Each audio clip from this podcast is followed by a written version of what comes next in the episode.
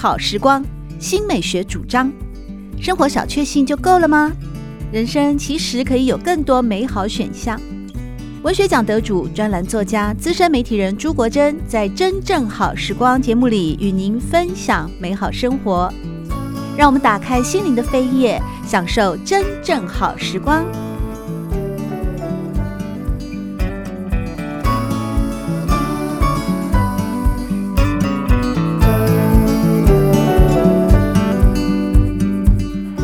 们好，欢迎来到真正好时光，我是朱国珍。在今天，我们邀请到旅游饮食作家，也是知名的译者韩良义，和大家来聊一聊他的最新出版的书籍《家常好日子》。梁义姐好，国珍好，各位听众朋友大家好。家常好日子这个书名好美哦，因为它非常符合我个人的心境哦。像我就是一个比较宅哦，又喜欢在家里面平平稳稳、安静的过日子的一个怎么说宅女吗？啊，其实，在过去梁毅姐也有上一本书是最好不过日常哦，这个书名真的也很动人。关于家常生活，关于最好的日子在家常里面，逐渐去体验一种生活里面的。平淡但也是丰富的生活，这个概念哦，呃，良忆姐是怎么样开始的呢？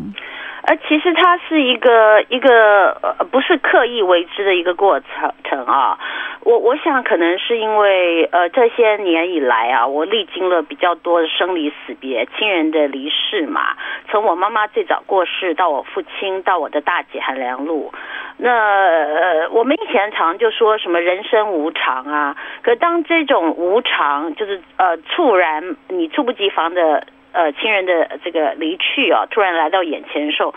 呃，好像才真正比较能够体悟到所谓什么叫无常。可是也因为这个人生是如如此的无常，我们无法掌控，我发现我更需要。掌握日常，要珍惜日常，因为我所拥有的就是其实是非常日常，甚至呃非常家常的呃这个生活。那我觉得这个，而且我一直觉得啦，就从小到大我都是很喜欢我，我跟国珍一样，我我看起来很活泼，可是我还蛮享受宅在家里面。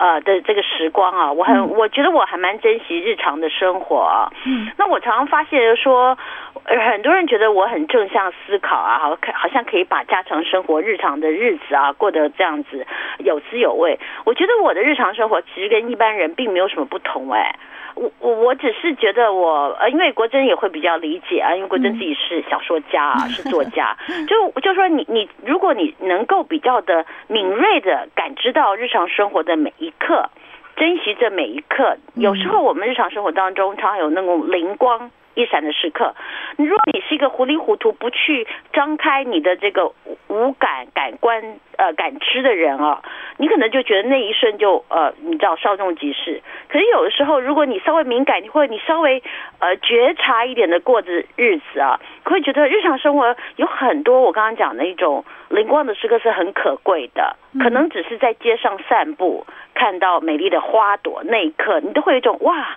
这个世界原来其实还是有些东西好美，类似像这样的感觉，在日常生活当中，我觉得是到处都有的，只是你有没有那个呃呃，就是。啊，把握它嘛。那我因为有这样子的一个心情，所以我其实某种程度上不，我刚刚讲不是刻意为之，可是因为我的生活的呃样态就是如此，然后我只把我，我又是一个很喜欢分享的人，我只是把我对于生活，甚至因为我是一个饮食作者，我甚至我喜欢家常菜也远胜于呃，因为我觉得家常菜很耐吃，我喜欢家常菜胜于那种什么山珍海味。那我只是想要透过我比较习惯，也比较呃某种程度上。比较擅长书写的饮食或者是一些生活的散文，然后希望让呃我的读友们都能够呃呃跟我一样学习呃怎么样去珍惜我们拥有的呃家常的好时光。确实，我也是，尤其是刚才哦，良忆姐有提到说，嗯，本身也喜欢美食，自己也会在家里面做家常菜。其实我也是，而且呢，我私心也是效法着良忆姐的许许多多的家常食谱哦，包括像在这一本《家常好日子》里面，也提供给大家许多嗯你的一些个人家常菜的做法，而且呢，在自序当中呢。梁怡姐透过家常日子好好过，有提到哦，说当你专心主炊时，脑中种种的杂念会逐渐沉淀。哎，梁怡姐，你说你在厨房里从来没有感到焦躁烦忧，有什么烦恼？烧好菜，吃过饭再说吧。哎，真洒脱哎，这点我还没有学起来呢。我觉得那可能是因为我做菜啊，我我嗯，因为我我我我跟国珍一样啊，我们平常不管是翻译啦或写作也好啊，都是老实讲比较烧脑的一个工作。除了烧脑，你还要描述你的感觉，你又要很敏感，又要很烧脑。那我觉得在做饭的那一刻，其实我会。成了一个比较单纯的一个一个一个状态，我不用去，因为知道写作是这国珍非常明白啊，是非常没有确定性的一个事情。嗯，你今天写的稿子觉得写的还不错，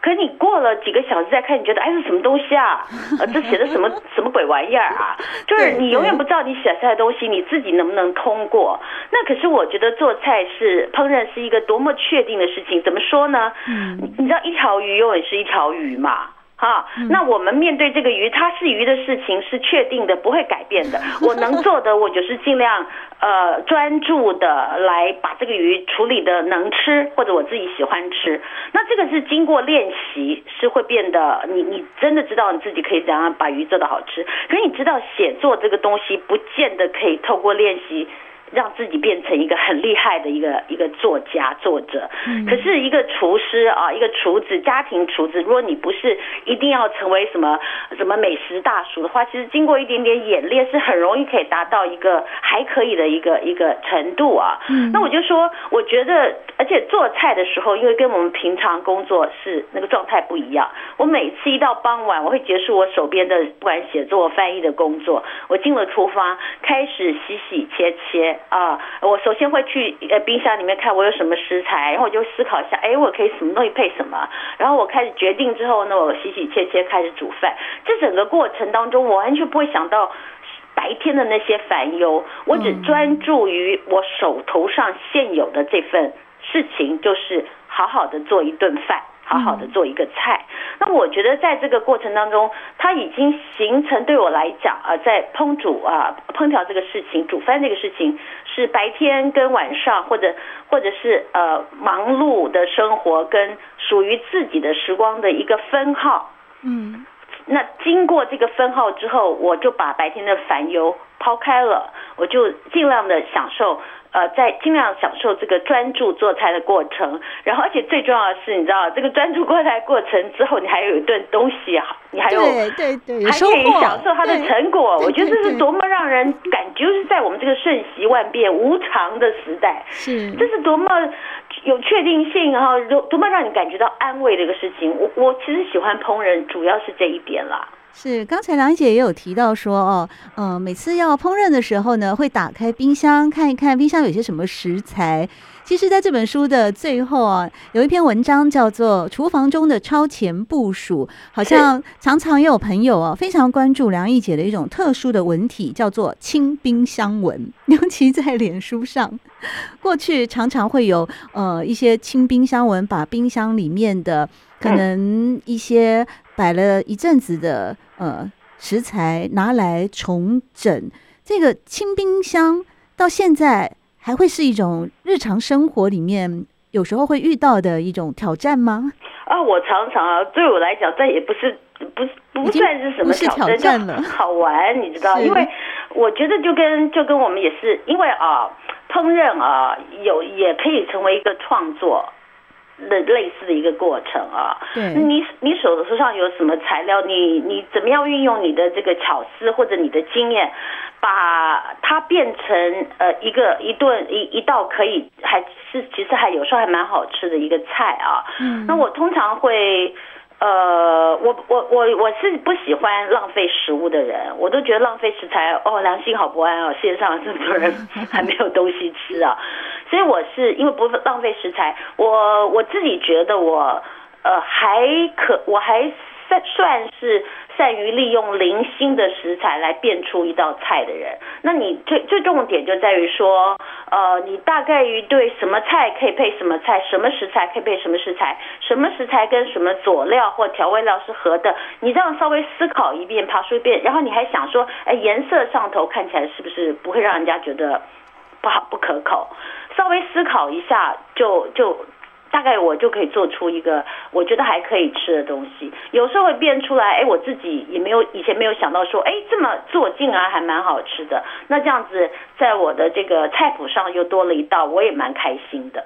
在发挥创意之前，应该要有很长期的一个饮食美学的基础吧？不管是家传也好，像书里面，嗯，我们梁一姐有提到说，其实。在以前家里面就有管家呀，也有厨师啊，那父母亲也都很懂得吃，应该是有点家学渊源，加上自己的好学不倦，才能够把连罐头都可以变成美食的这样子。我觉得多多少少哎、欸，因为我的父呃，我的不管是我父系或母系啊，呃，都是我爸爸很很喜欢吃啊，也也还善于呃烹饪啊。我妈妈是职业妇女，她是不煮饭的，可是我的外婆。呃，他是台南人，他也是善于厨艺啊，也很好吃，也很挑剔。所以，我因为在父亲父系跟母系的熏陶下，我必须就是承认，我从小到大是的确有比同年龄同辈的孩子呃吃的比较多一点，而且吃的比较多元化一点。因为我父亲外省人嘛，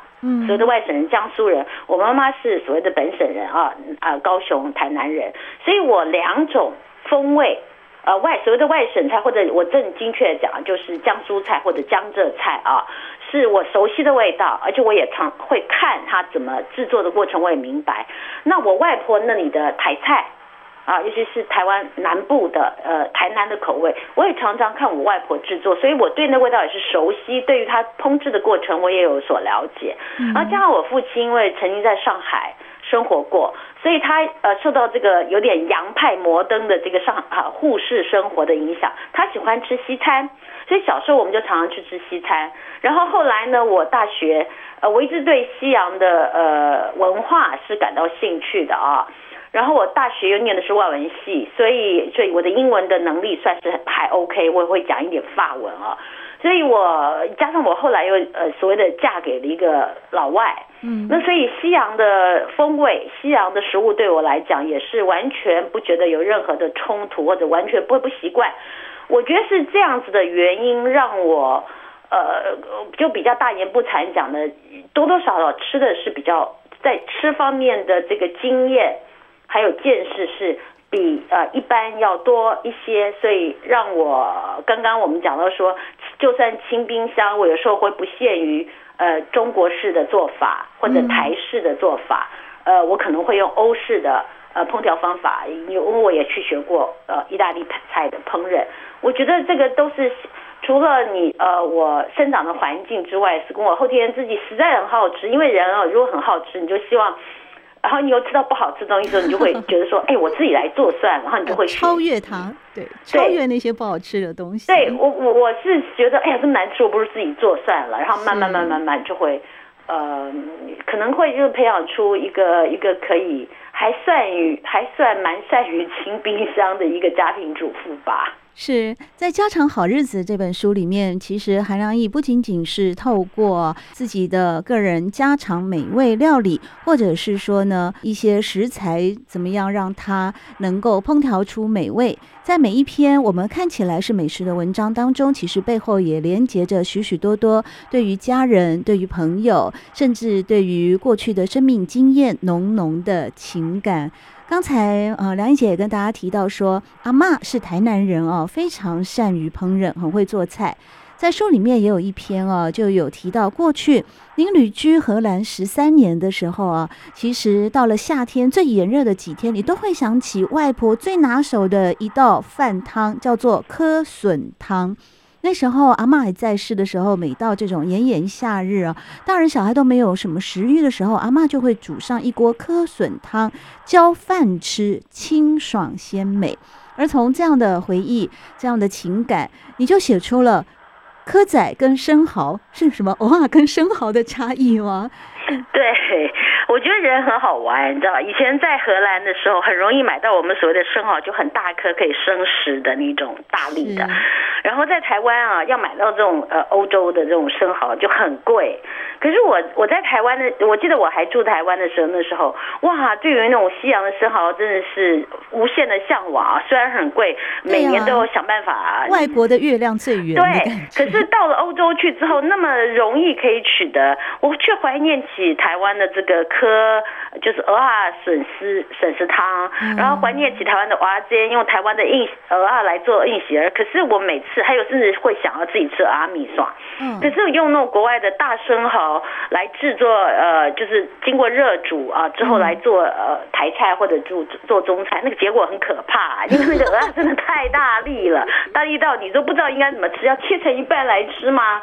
其实蛮恶的，我就觉得，嗯，就很好玩，你知道，你你人像你刚刚讲的，人就是人在福中的时候不知那福，可是从那个时候开始，我就决定说，既然我现在人在国外，我吃不到那么好的蚵仔，我就专心的专注来吃生蚝。回到台湾来，我很高兴又可以吃到我们的鹅啊了，就用我们台湾比较小粒的蚵仔来来作为一些我呃记忆当中我一直到现在都很喜欢的味道。嗯，其实不仅仅是呃，因为你的朋友从云林台西那边带了当天现剥的鹅啊来给你哦，就让你想起了过去阿妈的拿手菜，以及过去旅居荷兰期间哦，想用生蚝替代鹅啊，做出了许许多多让自己都大吃一惊的料理啊，也包括说曾经有朋友啊来送你蒜头。结果你也从蒜头该怎么做，这次又想起了阿妈，因为阿妈以前有一个拿手菜叫做蒜头肉骨仔，也就是把蒜头放到猪的绞肉里面，对，可以做出许多的美食。对，那个用闽南语念啊，就是腊西亚。我不要，那个那个其实是用闽南语念叫腊西亚，腊西亚其实就是碎肉。因为一粒一粒像豆豉一样小小的嘛，因为是那个豆豉的豉油，那那小碎碎粒的意思啊。是。那我不晓得为什么哎，那么简单容易的菜，我就是很多年都没有想起来。然后就就我突然因为一个契机，我想起啊，我小时候好爱吃阿嬷做的肉丝啊，然后就用最家常最。简单不过的猪肉肉末，而这也是价钱算是比较便宜的一个东西，加上好的蒜头，嗯啊，就而加好的酱油，就可以做出一个我真的觉得非常好吃下饭，甚至配酒都可以的一个一个家常的好菜哎。那我就觉得说，像类似这样的事情也是哦。我们除了饮食之外了，我刚才讲说为什么家常好日子，就是除了饮食之外，还有很多家常生活呃日常生活当中有很多那种小小的不经意的时刻，其实都给起码可以带给我这个人很多的呃满足。就是你你细心的体会，就可以感觉到啊，其实生活也蛮好的。对啊，对啊，就像这篇文章最后，梁英姐也有提到说，如果顿顿都是山珍海味，哇，那你不超过几天也会美感疲惫、食欲欠佳哦。说的白话一点，就是吃腻了。如果这时候端上一碗家常瓜仔肉或蒜头肉丝仔，配上煮的粒粒分明、软 Q 香甜的白饭，哇，那这桌边的人应该都会眼睛一亮，而且胃口大开哦。每次看了这本书，看着看着，其实肚子就饿了。但是在饿的时候呢，又想到啊，我们的作者韩良义真的是非常有创意，包括像过年的剩菜、新春剩菜，你都可以把它变成洋食。这个变成对，我刚讲了，对，可能我在欧洲居住的经验，加上说，呃，我我的家人啊，有这个所谓的老外啊。那所以我在做饭的时候，除了我们习熟悉的中式口味之外，我也要顾及这个另家人的口味嘛。那我在这个过年的剩的东西当中，有一个东西，好比说像我们过年常会吃鸡嘛，啊、哦，嗯、或者是剩下的鱼肉啊，或者剩下的鸡肉，我想说，难道就只能把它这样剥开来，然后炒菜或怎么样，或者一直吃吗？或者加酱油吗？我想说，哎，这个东西，我就想起我以前译过的书啊，就是我很喜欢的一个美国美呃美食文学家，叫做费雪，M. F. K. Fisher。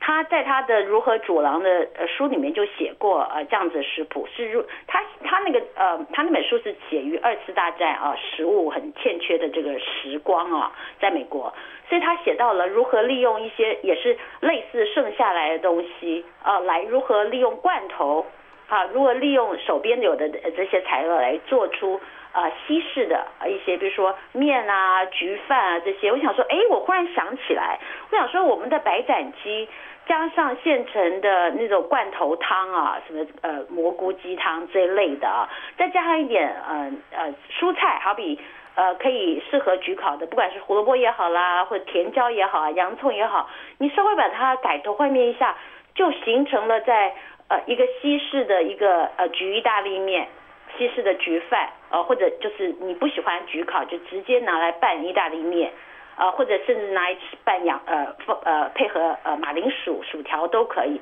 这个在尤其是在过年期间吃腻了，有时候每天都在家里吃，然后都是吃那些剩菜，你真的很烦中式的菜。偶尔给家人端出一个有点西式风味，而且是用剩菜做出来的，我觉得应该大家都蛮开心，然后你自己会觉得，嗯，我还有一点点天分。是，但是这个改头换面可以说是整个大成功哎！除夕夜的时候端上乌鱼子，那可就非常的丰盛哦。是，就乌鱼子你也可以隔两天以后，如果没吃完，就变装成为意大利面。因为乌鱼子很麻烦啊，乌鱼子你就是要现烤之后啊，嗯、要当天吃才好吃。对对，对，第二天之后它就变得很干。没错。不油润了，可是没关系，嗯、因为你知道吗？在南欧，尤其在意大利、萨丁尼亚啊、威尼斯啊，或者是那个呃西西里这里，他们都有吃类似的东西，也是乌鱼子。他们做法有点不一样，可是还蛮像的。嗯、他们会把呃乌鱼子磨成粉来做意大利面，就是我们吃剩的乌鱼子已经烤了半熟了嘛，嗯、就是变干的。你把那个乌鱼子。稍微给它磨碎了，像粉状一样，然后你很简单的炒一个意大利面，就是一般的蒜辣意大利面，这是最简单的嘛啊。嗯。然后你只要撒上那个乌鱼子粉，拌一拌，就变得味道风味完全不同。乌鱼子的那种鲜香就会呃到这个面里面去，这个也是很好的，也可以利用剩下的乌鱼子的一个办法。如果你们家和乌鱼子有剩的话，对，如果有剩的话哦。刚才梁姐有提到说，嗯，很喜欢美国饮食文学家 M.F.K. 费雪啊，尤其他在《如何煮狼》这本书里面呢，有提供大家用鱼罐头来做料理的做法。在书里面也有提到罐头变美食。第一次造访巴塞隆纳那个时候，有些小酒馆他们是专门卖罐头食品做成的 tapas。对。那第一次听到的时候，觉得不可思议，怎么会那么偷懒啊？对呀、啊，怎么会一个小酒馆就卖罐头啊？是。然后我去了尝试后才发现，第一，人家卖的是精品罐头。精品罐头是什么定义呢？就是他可能用的是呃特别好的材料，哦、上等食材，好比说甚至指定产地的材料。嗯、光是那个尾鱼，可能就是北太西洋什么产区的那个尾鱼，用最好的橄榄油把那个尾鱼啊啊制成像油渍尾鱼一样哈，然后封罐起来，就是就是怎么说呢？他们用呃呃烹制美食的态度来制作罐头。所以同样看起来不过就是个尾鱼罐头，一般的鲱鱼罐头你可能台币五十块钱你就可以买到了。嗯，可是那样子的一个呃有所谓的 gourmet 就是美食顶级的，你可能要花三百块才能买到一罐。那那那些这些 tapas 酒馆有些也是用普通的尾鱼啊，不是那么贵的尾鱼啊，然后改头换面做给你吃。有些就直接拿那种很精品的罐头来来做。那我那时候比较获得这个灵感的，怎么说启发？就是其中有一家店是其实是一个很有名的，呃，本来是西班牙的分子厨艺大师啊，就是那个叫呃 Ferran。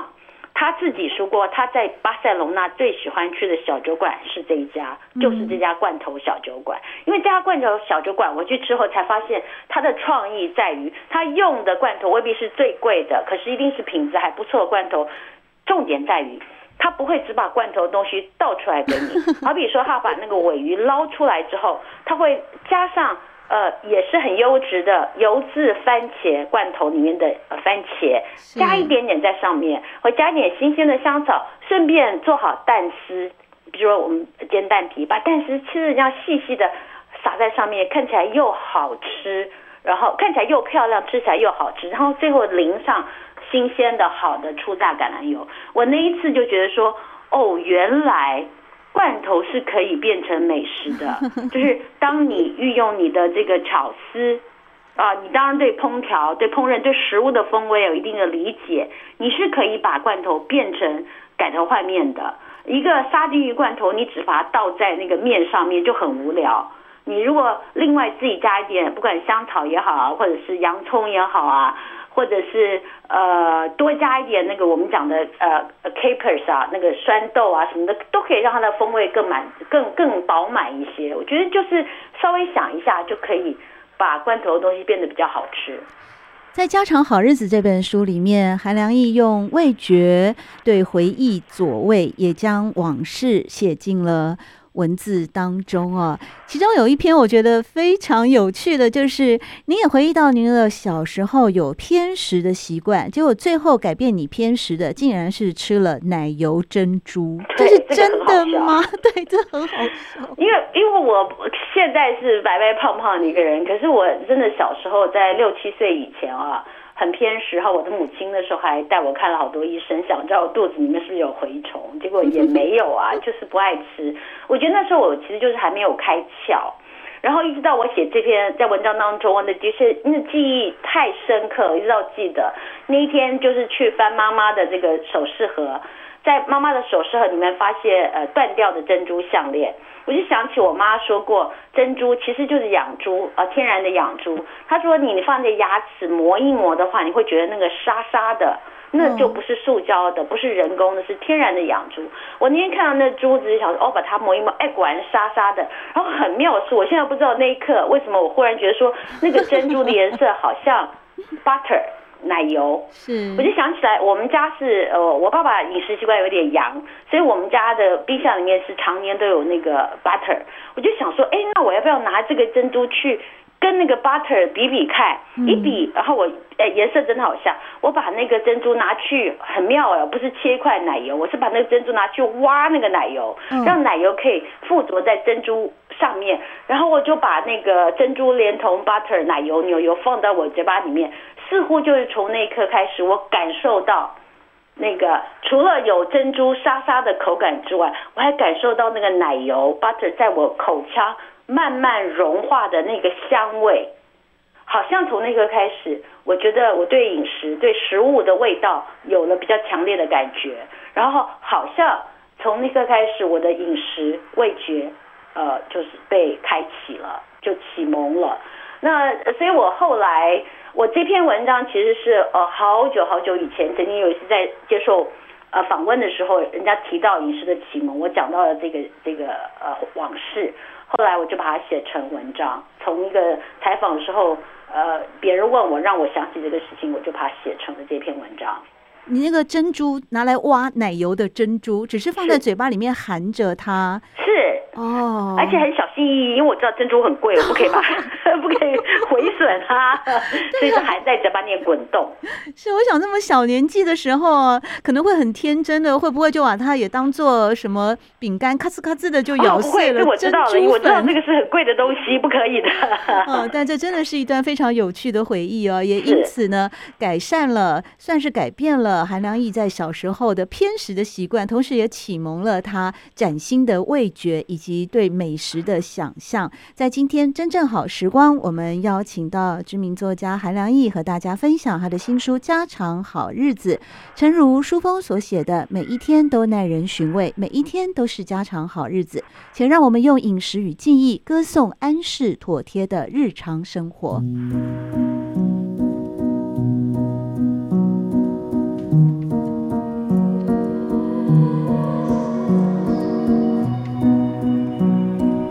正好时光，每个星期六早上八点钟到九点钟，在汉声广播电台全国联播网播出。节目在广播频道播出之后，也会上传到汉声广播电台的官网。在官网当中，您可以在经典回放的单元里搜寻“真正好时光”，随时收听到国珍为各位制作的精彩内容。喜欢朱国珍制作主持的《真正好时光》，欢迎您订阅、分享或留言。随时保持互动，一起共享美好生活。